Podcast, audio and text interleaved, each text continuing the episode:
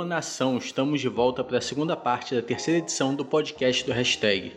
E agora o Mohamed vai falar aqui para a gente um pouquinho da matéria que ele fez sobre os cinco jogos mais marcantes de Jorge Jesus no Flamengo, não é isso, Morra? Exatamente, foi difícil porque escolhi cinco jogos, mas tem muito mais. Poderíamos até, vocês podem acabar até discordando de um outro jogo que eu acabei escolhendo, mas vamos lá, a lista. O, em ordem do, pelos jogos quando eles aconteceram.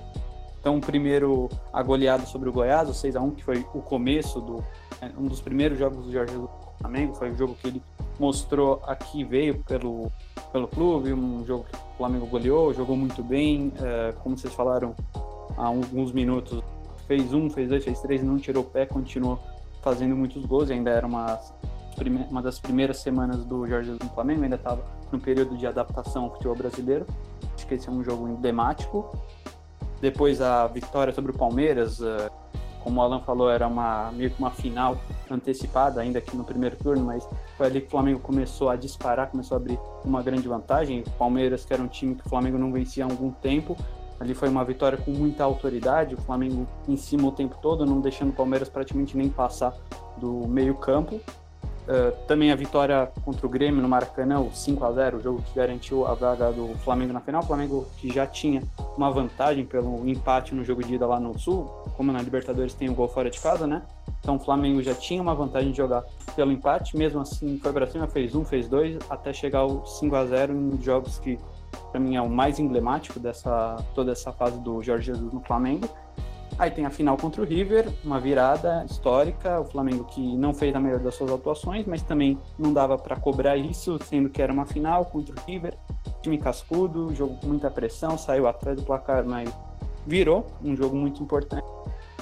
E a final do Mundial, que apesar do Flamengo não ter vencido, encarou o Liverpool de igual para igual, fez um jogo muito bom, o Liverpool que é líder disparado do campeonato inglês, tem é, recordes atrás de recordes na liga que considera da mais complicada do mundo e o Flamengo foi lá endureceu. Uh, não perdeu no tempo regulamentar, perdeu só na prorrogação, mas também mostra aí, até pelos, pelas finais do, dos mundiais dos anos anteriores, como esse resultado, como a maneira que o Flamengo jogou acabou sendo muito importante, porque a gente viu o Grêmio em 2017 tomando um banho do Real Madrid, entre outros brasileiros e outros sul-americanos que também jogaram Mundial por exemplo, o River Plate no ano anterior nem se classificou para a final, o Flamengo jogou o Mundial da mesma maneira que vinha jogando e encarou o Liverpool de uma maneira que poucos imaginavam, poucos times na Europa conseguem fazer.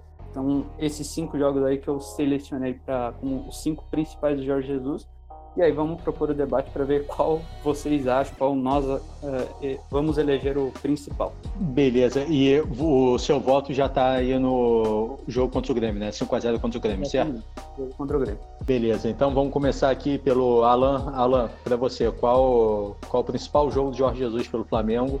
E assim, é, vou, vou até falar, o, o segundo jogo mais marcante, né? Porque o mais marcante é contra o River, apesar do Flamengo não ter tido uma boa atuação, como o Morra falou, é, não dá, é o jogo do título.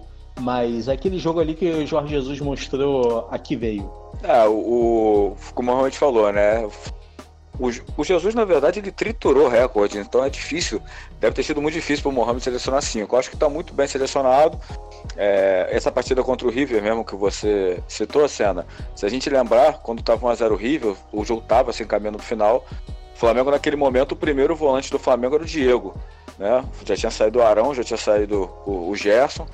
É, e foi para cima. É, eu até acho que o Flamengo, engraçado, né? Eu até acho que o Flamengo teve mais dificuldade em algumas partidas contra clubes que estavam na parte de baixo da tabela do que clubes que estavam disputando a parte de cima, né? Eu lembro que o Flamengo teve alguma dificuldade contra o próprio CSA no, no, no Maracanã. É, não jogou tão bem contra o Havaí, contra o Fortaleza, aquela virada com o gol do Renê no finalzinho. Então, é, então foram vários jogos, né? E, e quebrou recorde. O Flamengo não ganhava muito tempo do Atlético Paranaense é, em Curitiba. Foi lá e ganhou. O Flamengo ganhava do Palmeiras há um tempo, ganhou. Mas acho que, sem contar a partida mais importante, eu concordo com o Mohamed, eu acho que, que a mais emblemática é 5 a 0 no Grêmio. É, na verdade, o confronto com o Flamengo empatou, mas já vinha engolindo o Grêmio, já tinha engolido o Grêmio no, na partida do Porto Alegre. E acho que o Flamengo Grêmio foi a mais emblemática, seguido do Flamengo Palmeiras, porque era briga direta pela liderança. E nos outros anos que o Flamengo encontrava o Palmeiras também disputando ali, é, é, o Flamengo não conseguia vencer. Né? É, é já estava tendo até muito empate, empatou lá no, lá no, em São Paulo com, com o gol do Alan Patrick, um tempo atrás. É, no outro ano empatou no Maracanã com o gol do Marlos Moreno, mas na hora que tinha que vencer, acabava não vencendo. E esse ano venceu e, e convenceu, né? Mas eu fico com a partida do Grêmio primeiro. E você, Léo? É, eu vou, vou acompanhar os, o relator, né? É, para mim, a partida do, do Grêmio foi algo, uma das melhores, se não a melhor atuação do Flamengo nos últimos anos deve ter sido a melhor atuação do Flamengo nos últimos anos. Foi algo que nem o torcedor esperava que seria, seria assim. Quando, é, se eu não me engano, lá no, no, no, Sul, o Flamengo engoliu o Grêmio. E se eu não me engano, não, o Flamengo engoliu o Grêmio. E era para ter saído classificado dali. E no finalzinho da partida toma um empate. É, ali o torcedor acho que sentiu um pouco do que vinha sentindo nos últimos campeonatos é, mais uma vez o, o cheirinho veio, veio à tona, mais uma vez aquele drama de pô, vamos conseguir classificar, não vamos, é, em casa o Flamengo vai entregar. É, veio todos aqueles pesadelos recentes que o Flamengo estava vivendo é, é, naquele período e foi completamente o contrário. Foi um lavou a alma ali. Aquele, aqueles cinco gols foram para lavar a alma, falar pô, esse é um Flamengo diferente, esse é um Flamengo que que não, não tem medo do, do passado recente de, de fracassos. É, é, um Flamengo que vai para cima mesmo. E ali carimbou né, a, a, a final. E a final, para mim, é, é, emblemática também, até por isso. Porque toma aquele primeiro gol no começo do jogo, numa falha do, do Gerson do Arão, numa falha até do, do Felipe Luiz no início do, do lance, que não dá um chutão para frente.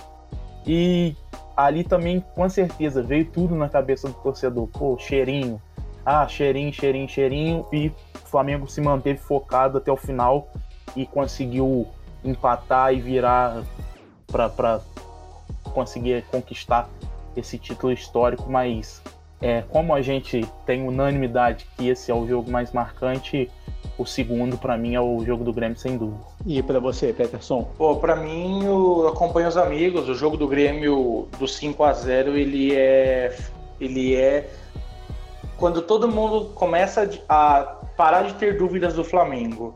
É, eu, eu sou de São Paulo, né? Então, quando Jesus começou a decolar é, com o Flamengo, começou aquela história de uma hora vai cair. Uma hora vai cair, uma hora vai cair. E aí, quando for jogar com o Palmeiras, começaram com a história de que o Felipão ia dar um nó no Jesus. E aí o Jesus deu um baile no, no Palmeiras e até derrubou o Felipão do Palmeiras. É, mas o, 5 a 0 no Grêmio foi a, a, a, a, o grande momento do, do, Flamengo e do Jesus. É, ali o Jesus deixa de ser é, um cara questionado, porque as pessoas achavam que o Renato engolia ele, e no, na, na, verdade ele engoliu o time do Renato no Sul, é que o Flamengo, para mim, foi prejudicado em alguns lances. É, e no Maracanã o Flamengo deu um baile com gol dos dois zagueiros, foi assim, um futebol fantástico. É, dali em diante todo mundo começou a temer o Flamengo. Falar, putz, esse time é imbatível. Ah, esse time não vai ter. não vai ser qualquer um que vai derrubar ele. E não foi qualquer um que derrubou ele. É, porque daquele 5 a 0 na minha, na minha percepção, ficou uma confiança para evitar o River Plate que eu não, eu não temi a perda do título. Eu achava que o Flamengo ia empatar até o fim, como empatou. Eu lembro até hoje que a gente estava assistindo um jogo com o meu irmão e eu faço um minuto, um minuto de jogos, né? E eu tava fazendo essa final. E eu falei pro meu irmão assim, acho que foi 38, eu falei, o Flamengo vai empatar, porque vai pra, ah, pra pênalti, prorrogação só para me ferrar, né? Para ficar mais tempo. É, e o Flamengo empatou e virou num piscar de olhos. Então, assim, é, eu tinha a confiança que daria. É, e, e, e, o futebol que o Flamengo desempenhou no segundo tempo, eu acho que o primeiro tempo ficou um pouco aquém. Mas no segundo tempo o Flamengo cresceu e encolheu o River. É, então o River ele é, logicamente, o, o, principal, porque é onde dá o título da Libertadores, mas a, a virada de chave em que todo mundo começa a, a temer e respeitar o Flamengo é, é o 5 a 0 no Grêmio. Bom, como já diria Nelson Rodrigues, toda unanimidade é burra, vou me permitir discordar de vocês. É, eu acho que assim o jogo contra o Grêmio ele é emblemático, ele é um placar elástico, é um negócio até de certa forma assustador você ver ali o Flamengo metendo 5 a 0 no Grêmio, com outros tantos gols anulados. Se eu não me engano, o Flamengo meteu 10 bolas na rede do, do Grêmio.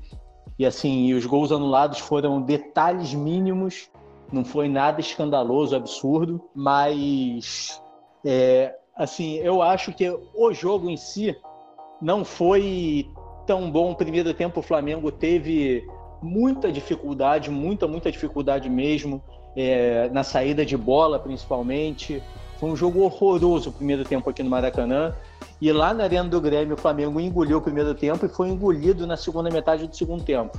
É, inclusive, o Flamengo faz o gol no momento que o Grêmio era melhor completamente no jogo. Já tinha assustado o Flamengo com dois chutes, dois defesaços do Diego Alves. É, eu vou discordar de vocês, eu vou, é, eu vou trazer um outro jogo que eu achei que foi diferente, que é o Flamengo e Santos no Maracanã. 1 a 0 e que para mim é, assim é, vai ser um jogo que vai ficar marcado para mim na minha, na minha cabeça porque aquele jogo é uma aula de futebol é, Sampaoli e Jesus mexendo no, nos times mexendo na forma tática o, o jogo inteiro o Sampaoli começa com o Jorge né que foi lateral do Flamengo jogando de meia central depois ele muda bota um esquema com três zagueiros com o Jorge jogando de ala para tentar segurar o meio do Flamengo. Depois ele traz o Jorge para lateral, bota o Luan Pérez na zaga. É, e nisso o Jorge Jesus respondendo também. Jorge Jesus é, tirando o Flamengo do 4-4-2 dele, passando por um 4-2-3-1, um 4-3-3, é, jogando com falso 9. Cara, para mim aquele jogo é uma, é uma aula de futebol, o que os dois fizeram.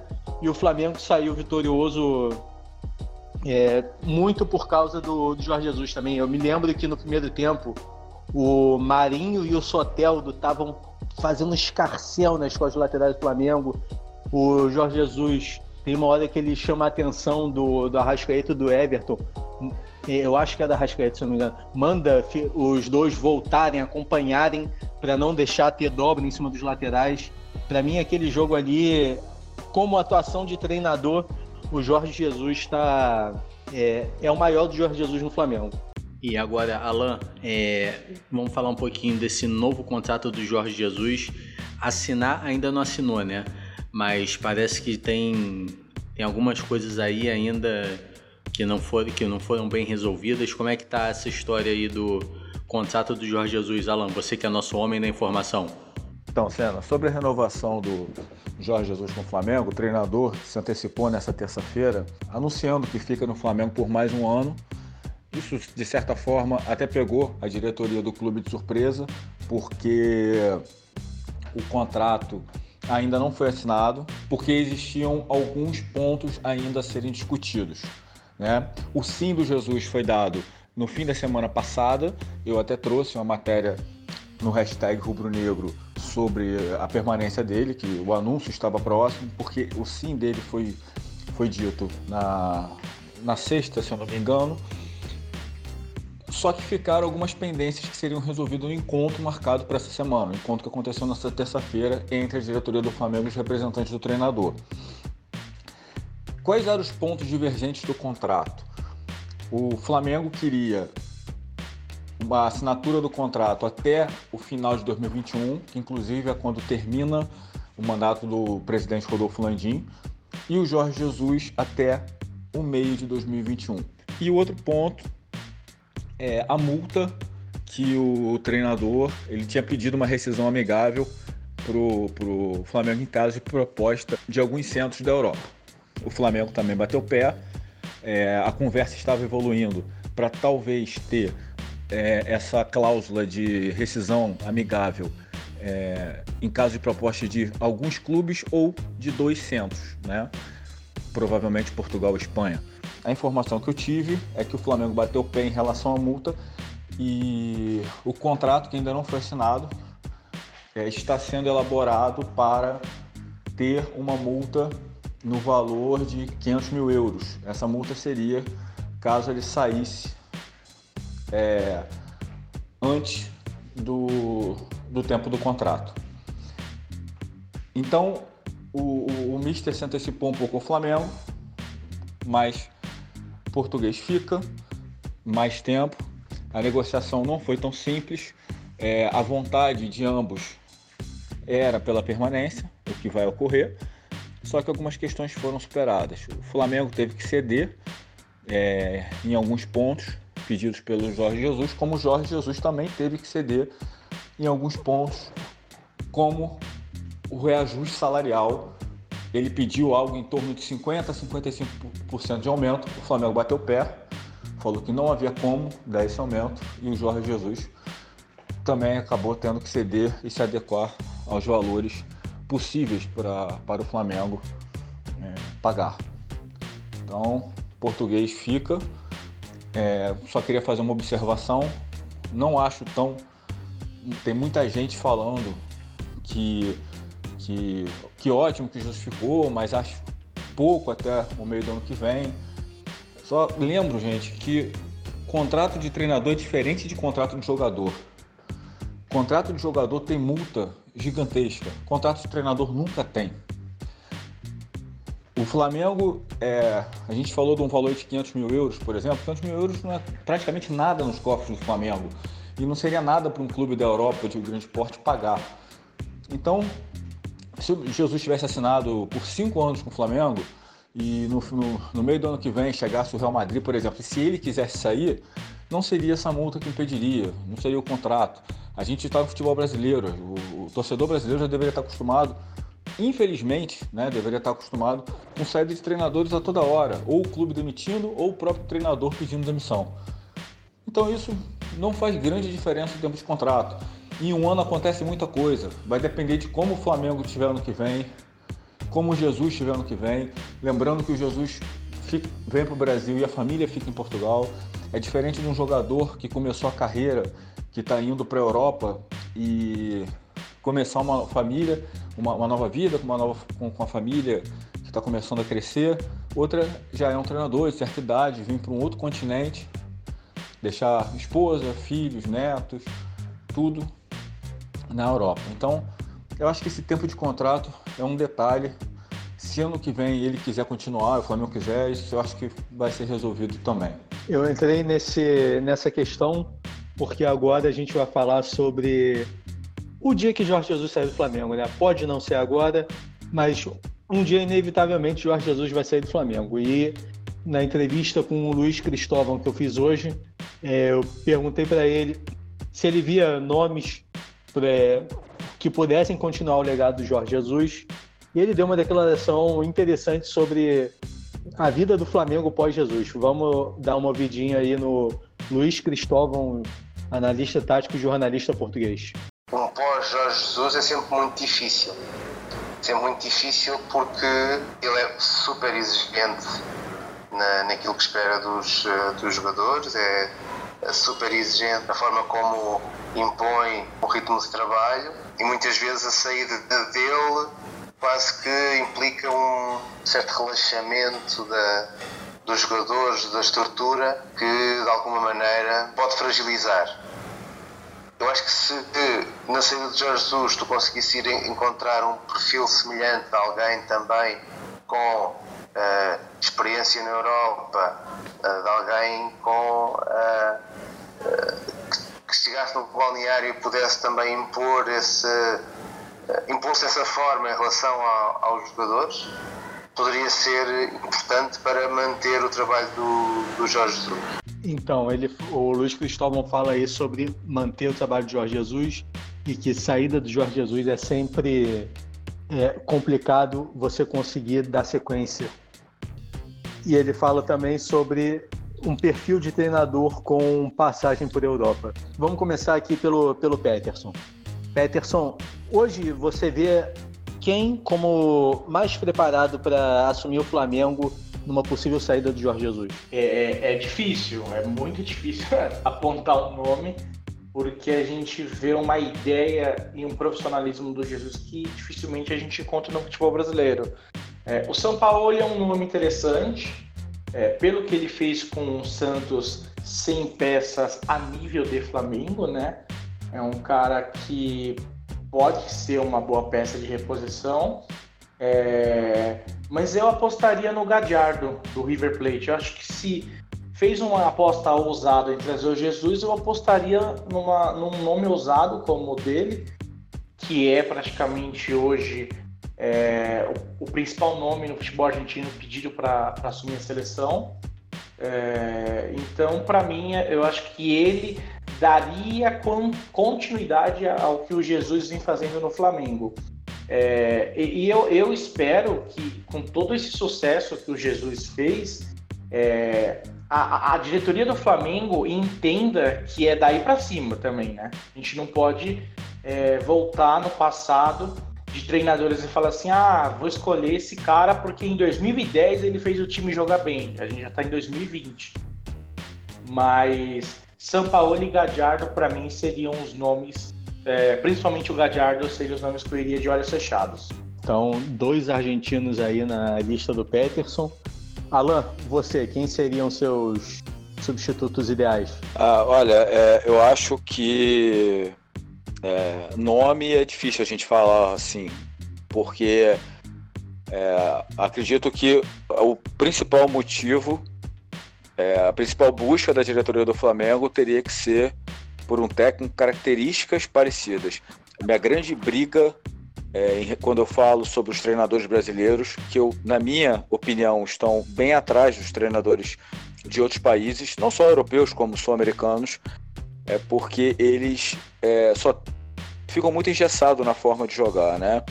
Eu acho que teria que buscar uma outra mentalidade. Trazendo até uma informação, sendo antes da opinião, o Flamengo, a ideia do Flamengo, caso tenha uma saída de Jorge Jesus, é trazer um outro técnico de fora, principalmente europeu e talvez português. Já falaram do Marco Silva, que, que com passagem na Premier League. Então eu acho que o Flamengo vai buscar essa ideia. É, esse elenco do Flamengo, é, relatos até antes mesmo do, do Jesus assumir, que é muito disciplinado. Então eu concordo com o nosso colega português que pode sim haver um relaxamento, mas acho que esse não, não seria o principal problema. Seria mesmo mudar drasticamente uma forma de jogo. Eu acho que quanto mais tempo o Flamengo for com Jesus, melhor para consolidar.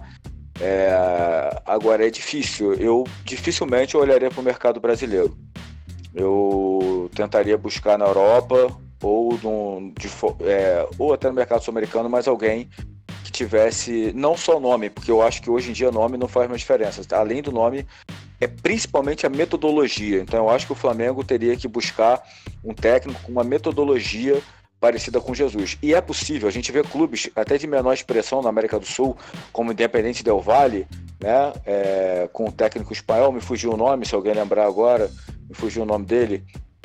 É, ele foi até especulado. Se, se não me engano, é Miguel Angel Ramírez. Miguel Angel Ramírez. É, exato. Isso, exato. Então, é, que nunca tinha é, treinado. É, então, nunca tinha treinado é, é, grandes clubes nem nada e está fazendo um trabalho fantástico. Você vê o Del Valle, que é um clube de menor expressão, chegando em ganhou, ganhou atual campeão da Sul-Americana, chegou na decisão da, da Libertadores há, há, pouco tempo. É, então, eu acho que o mais importante é você entender, é, é saber o que você quer. Se a gente estava falando de DNA agora, né? Se quer o Flamengo jogando com esse DNA, é ver quem tem esse DNA né? E principalmente com metodologia ser ofensiva, um técnico com, com, com ideias e principalmente com. A gente, o Senna falou aí da, da briga tática do, do Sampaoli com, com Jesus, é, que tem essa facilidade de, na, durante a partida, não precisar mudar nem peça, saber mudar esquema. Então, eu acho que vai ser uma reposição muito difícil. E quando eu falo talvez um nome de, de peso, porque eu acho que, independente de quem seja, mesmo que viesse o Guardiola para o Flamengo, eu acho que viria com uma cobrança absurda, porque o, o, o que o Jesus está fazendo é, é, eu acho que dá para manter o bom trabalho. Fazer melhor é muito difícil. A tendência é cair um pouco, nem que depois suba novamente, supere, mas é, o, o, o, sarrafo está muito lá em cima, então essa reposição seria é, é, difícil. Eu acho nomes na Europa, o Marco Silva, acho um bom nome, o Galhardo e o, e o São Paulo, que o Petros falou, também são bons nomes, mas eu acho que isso vai depender muito de quando ocorrer, né? É, quando Jesus tiver que sair, quais técnicos vão estar disponíveis? Quem teria, se for lá de fora, quem teria é, essa vontade de vir para o Brasil? Então é um conjunto de coisas que vai tornar uma decisão muito difícil, bem provavelmente. Em hipótese nenhuma, minha opção seria pelo, entre aspas, mais do mesmo, né? Essas opções que vida e mexe rodam os clubes aqui. É, eu acho que se obrigassem, não, tem que escolher um técnico brasileiro de qualquer forma. Se não for brasileiro, não adianta. Eu, no máximo, eu acho assim, eu vejo um pouco o Renato, porque por causa do aspecto ofensivo, é, é, mas mesmo assim bem distante do Jesus. Um adendo a, a, a, nomes né, de fora do país que hoje estão parados, mas que eu, eu não vejo talvez com um perfil semelhante ao que o Jesus tem entregado no Flamengo, é o Pochettino, né? Deixou o Tottenham ano passado é, e não conseguiu, tá, tá desempregado. Há boatos que vai fechar com o Manchester United. Tem o Massimiliano Allegri, que deixou a Juventus mesmo com, com sete títulos italianos, porque não conseguia chegar na, na, na ao título da Liga dos Campeões. E o Naimeri, né? Então, assim, nesse momento, a Europa oferece esses nomes, além do, do Marco que o Alan citou, o Nico Kovac, que saiu com o filme Queimado do Bayern de Munique, e, e, o, o Wenger, né? Quer voltar a trabalhar, mas até agora não conseguiu nenhum clube europeu. É, eu vou, vou até me antecipar aqui, geralmente eu dou minha opinião por último, mas aproveitar o gancho do Alan que falou de da pressão que o substituto do Jorge Jesus vai ter. É, eu vejo até um ou outro treinador brasileiro com com, é, com potencial para chegar é, num, num patamar elevado e que tenha ideias de jogo parecidas com com o Jorge Jesus. E dois que eu destacaria são o Fernando Diniz e o Rogério Ceni, mas são caras que para mim ainda falta muita rodagem, falta muita experiência para eles conseguirem, e ainda mais agora depois do trabalho de Jorge Jesus no Flamengo, para eles conseguirem chegar no nível de Jorge Jesus.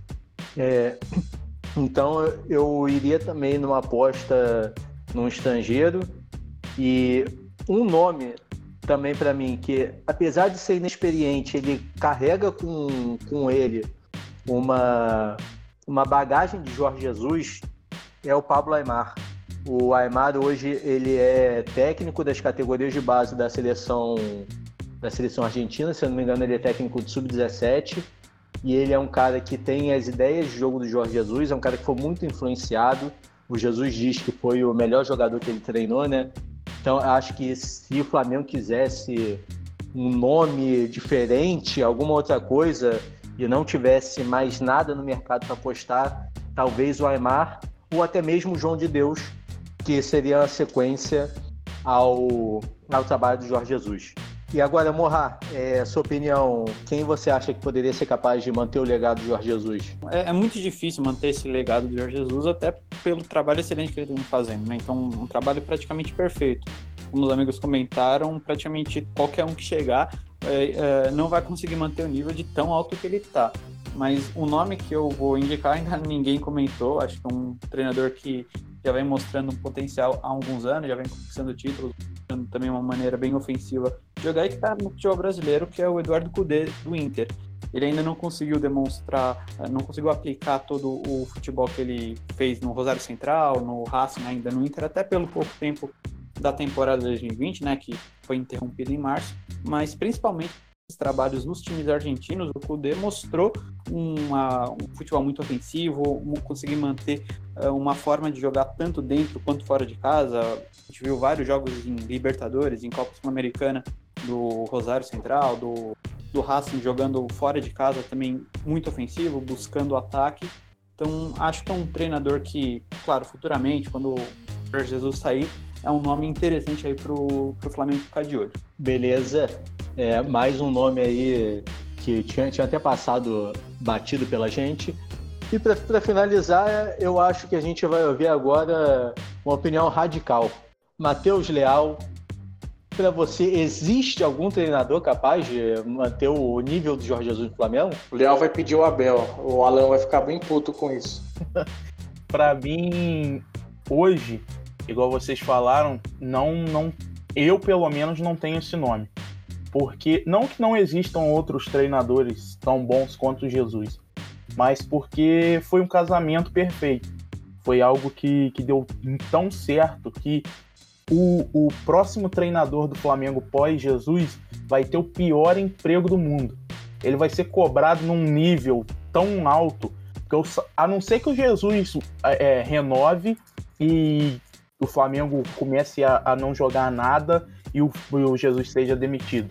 Algo que eu acho impossível acontecer. Mas vamos supor que o contrato vença, o Jesus não renove e volte a temporada.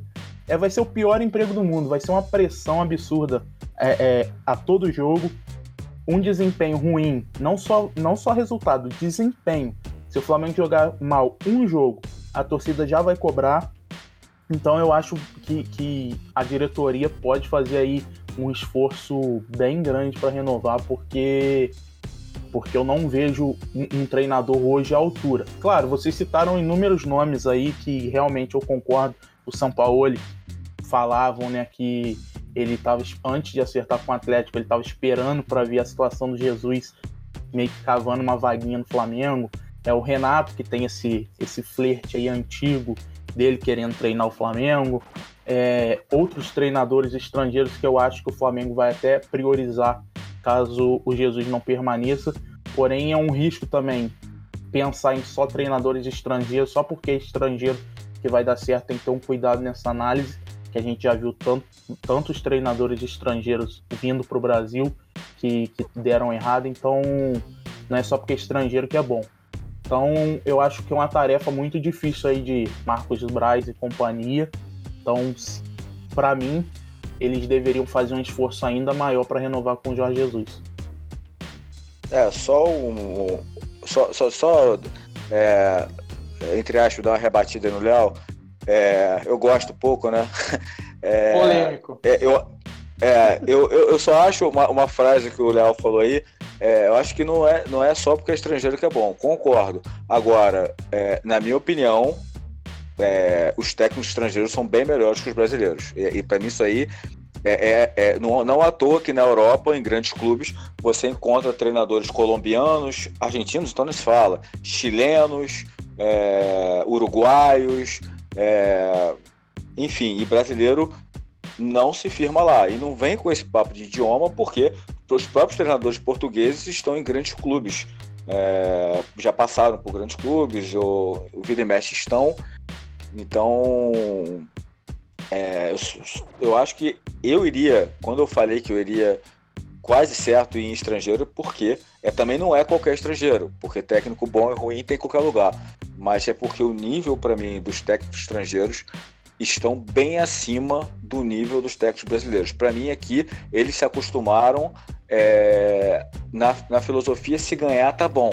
Então, se ganhou de 1 a 0 tomando sufoco, jogando mal, é, se conquistou ali um negocinho, é complicado, é bem complicado. Essa mentalidade aí, eu, eu acho que o Flamengo mudou, eu acho que não pode ser abaixo disso. E eu não vejo um técnico brasileiro é, que pense nesse, nesse sentido.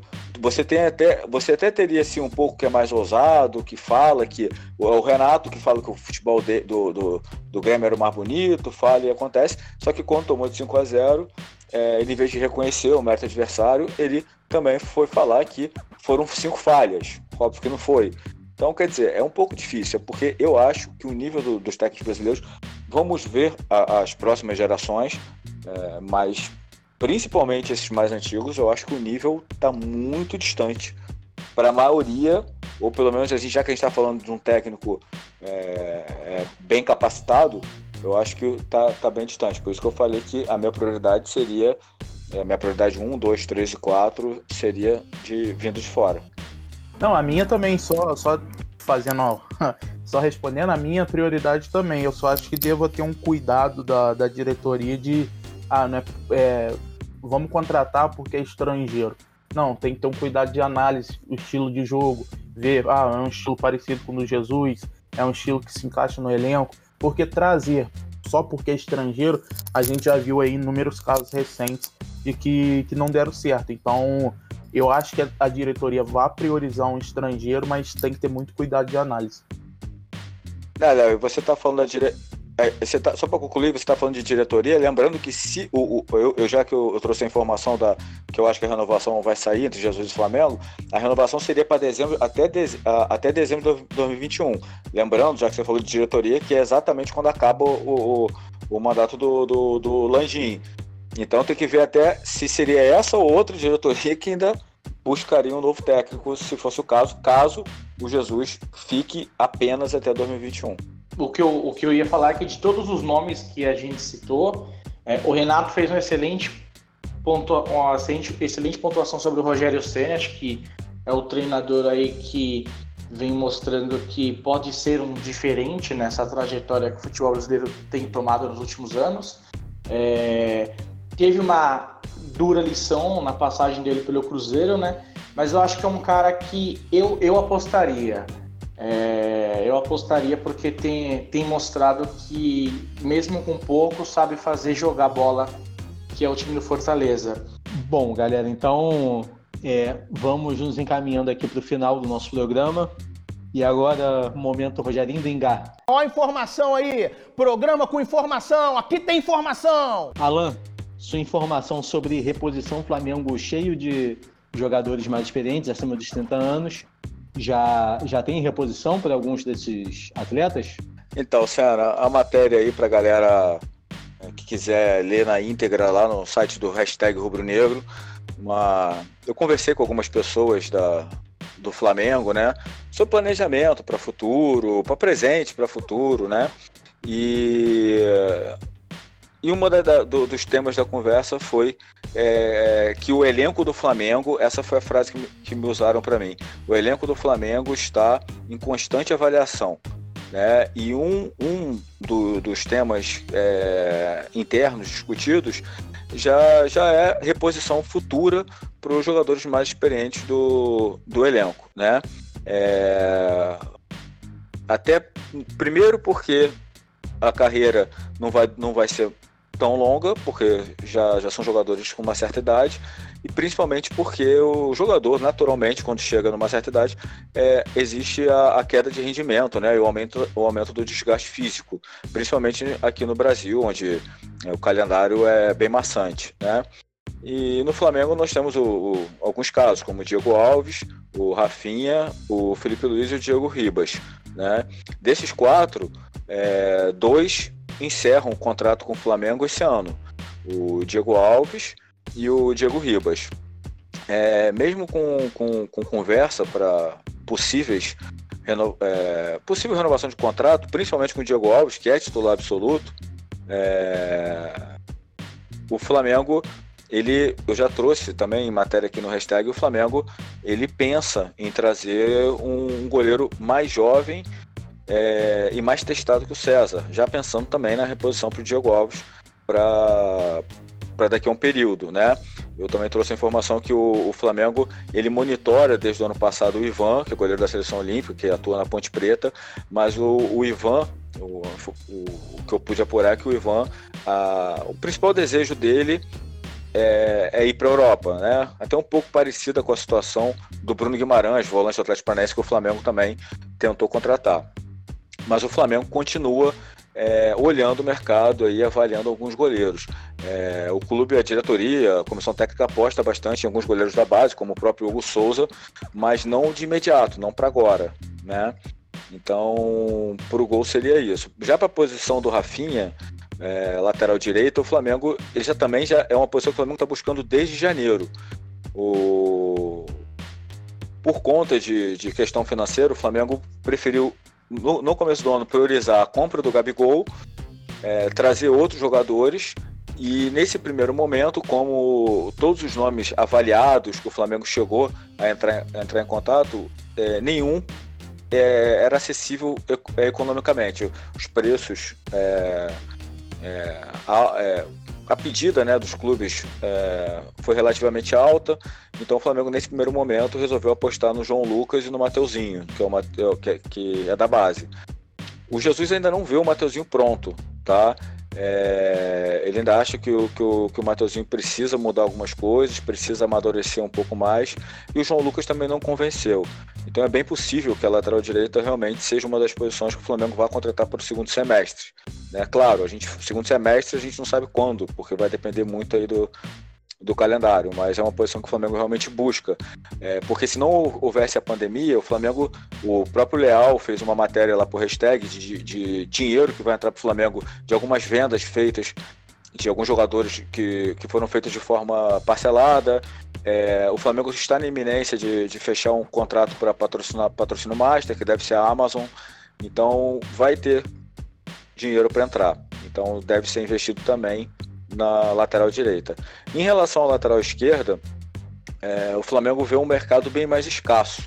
Né? E de certa forma tem um pouco de segurança é, tendo o René é, na reserva, porque o René ele é mais testado que o João Lucas e que o Mateuzinho, que é da base. Né? Mesmo assim, o Flamengo. É... Então, o Flamengo já vem preparando substitutos até da casa. Né? O Flamengo, essa semana, ele subiu o Ramon que é um lateral é, promissor da base para o elenco profissional. Ele já está treinando com o elenco profissional. A intenção já é preparar ele para os próximos anos. Né? É, lembrando que o Flamengo tem uma grande, uma outra grande aposta também nessa posição da base, que é o Caio Roque, né? Ramon e Caio Roque que já chamam a atenção de, de, clubes europeus, o Ramon do Ajax e o Caio do, do Milan, mas então, por enquanto, na lateral esquerda o Flamengo ele está buscando ali uma reposição na base. Ele já subiu um, um para preparar, né? Porque a, o, o, Ramon subiu profissional, vai ser preparado mais de perto pelo Jorge Jesus e o Caio Roque também já indo para o sub-20, né? Ficando mais próximo ali, a categoria mais próxima do, do profissional. E na posição do Diego Ribas, que é uma posição que preocupa menos, porque mesmo participando de, de várias partidas, né, o Diego ele não é titular do, do, da equipe do Flamengo, os titulares na, na maioria dos jogos é o, a dupla é o William Arão e o, e o Gerson, né, e além deles o Thiago Maia, que começou muito bem no Flamengo, é, que veio de, por empréstimo do, do Lille até o meio do ano que vem, e o, o Thiago Maia, ele é, a informação que eu tive que o Thiago Maia, de todas as contratações do Flamengo, o Thiago Maia era que o Jesus ficou com um pouco mais de restrição, porque ele identificava que o Thiago Maia ele poderia ser um pouco mais primeiro volante. Mas o Thiago Maia vem conquistando espaço, vem demonstrando boa saída de bola, bom toque de bola, boa técnica e ótima marcação. Né? Na minha avaliação, por exemplo, ele fez duas ótimas partidas, tanto na Libertadores né, quanto na final da, da Recopa Sul-Americana, então também vem ganhando espaço. E além deles tem o, Vin, o Vinícius Souza, que é o Vinição, que, que é um, um, jogador que agrada bastante o Jorge Jesus. O Jorge Jesus já deu entrevista dizendo que daqui a pouco tempo o Vinição vai ser titular do Flamengo. Então ali a posição do Diego é uma posição que menos preocupa. No elenco ainda tem o Hugo Moura, tem o Pires da Mota e tem uma outra grande aposta do Flamengo na base, que é o jovem nessa posição, é, que é o jovem Daniel Cabral. Né? Aqui na, aí é uma opinião minha, é um dos jogadores para mim mais promissores da base do Flamengo. A gente fala muito do Lázaro, do Caio Roque, mas o Daniel Cabral eu acho que vai dar jogador de seleção brasileira tranquilamente. Então é, é a posição assim do Diego que menos preocupa. Mas se, sendo na base ou no mercado, o Flamengo já, já vem olhando aí para algumas reposições dos jogadores mais experientes do, do elenco. Então é, é, o que eu pude conversar com algumas pessoas do Flamengo e o, e o que me falaram é isso, o elenco do Flamengo está sempre em avaliação. Né? E também já é debatido esse ponto dos jogadores mais experientes, já pensando não só em 2020, mas nos próximos anos. Beleza, olha, olha aí informação. Ó informação aí, programa com informação, aqui tem informação. Alain Bimadi sempre muito bem informado dos bastidores do Flamengo. E o papo tá muito bom, o papo tá estava fluindo, mas infelizmente temos que ir. Já foi muito tempo de gravação aqui, muito tempo de programa. É, vou começar as considerações finais, ordem alfabética ao contrário. Então, Peterson, é, suas considerações finais, por favor. Bom, foi um prazer participar da, de mais uma edição do podcast do Hashtag Rubro Negro. É, acho que a grande expectativa é sobre essa renovação do Jesus, né? É, tende-se, né, caminha-se para que o futebol volte é, lá para segunda, para julho, né? Então eu acho que o grande momento agora é sobre essa renovação de Jesus. A minha aposta é que ele fique, porque o mercado europeu também não, não está tão atrativo nesse momento em, em termos de clubes que ele já citou que seriam sonhos, né? É, então a minha expectativa é que ele renove é, mais breve possível para encerrar, né? o que caminha para ser uma novela. Um abraço, amigos. Valeu, Peterson. Muito obrigado. Um abraço. Esperamos você mais vezes aqui no podcast, assim como também esperamos mais vezes Mohamed Nassif. Morra, muito obrigado e suas considerações finais. Valeu, Renato. Grande programa, muito debate, muita informação do Jorge Jesus. A gente conseguiu trazer também informação e opinião, misturar isso tudo nesse especial. E é claro, fica aí a torcida pro Jorge Jesus renovar logo. Vai ser bom pro Flamengo, vai ser bom pro futebol brasileiro. Que acho que o Jorge Jesus, apesar de um ano completado agora, ainda não teve tanto tempo assim. Ele vai ser muito melhor se a gente tiver ele por mais um ano e meio, por mais dois anos aí, para ver mais do trabalho do, do Mister. E é claro, mais podcasts aí virão e quem sabe a gente vai estar junto para debater mais coisas sobre o Flamengo. Valeu, Morra, muito obrigado. E agora vamos nos despedir da, de um dos já conhecidos do nosso público, Matheus Leal. Foi um grande prazer né, dividir a bancada de novo com Alan, Senhora, mas hoje ainda mais especial, é, falando de Jesus e com as duas participações que foram sensacionais aí do Mohamed e do Peterson, que eles compareçam mais vezes e aguardar né, os, os, próximos capítulos dessa novela Jesus Fica ou Não Fica. E acho que nos próximos dias a gente pode ter novidade, até porque o contrato dele já já está se encerrando, se encerra no, no meio desse mês, então acho que não vai demorar muito para uma definição. Aguardar que a gente possa trazer boas notícias no próximo programa. Até semana que vem. Valeu, Léo. Até semana que vem. E por último, Alan Abimadi veio com, com informação aí do, é, das reposições do Flamengo. Então, para o pessoal não ficar é, cansado de ouvir a mesma voz o tempo inteiro, ficou por último. Alan, muito obrigado, forte abraço e suas considerações finais. Valeu, Senna. Um grande prazer participar de mais um podcast do hashtag Rubro Negro. Espero que a galera tenha curtido. Podcast que está cada vez ganhando mais forma. Hoje, já com, além de, informa, de, de informação, de opinião, de debate, tivemos é, entrevistas, tivemos ídolos, ídolos rubro-negros falando, Andrade, Júlio César Uriguelia. Então, espero que todos estejam curtindo. A intenção é, é, a gente trazer cada vez mais novidades para vocês, principalmente que, que, que, nos ouvem, né? E um prazer fazer parte desse projeto, né? O projeto primeiro do, do site do hashtag Rubro Negro, que cada vez cresce mais, também do podcast. Um prazer dividir e debater com, com você, Senna, com Leal, com Peterson, com Mohamed. É, sempre é, enriquece a gente. Então, esperamos por mais programas e é isso aí.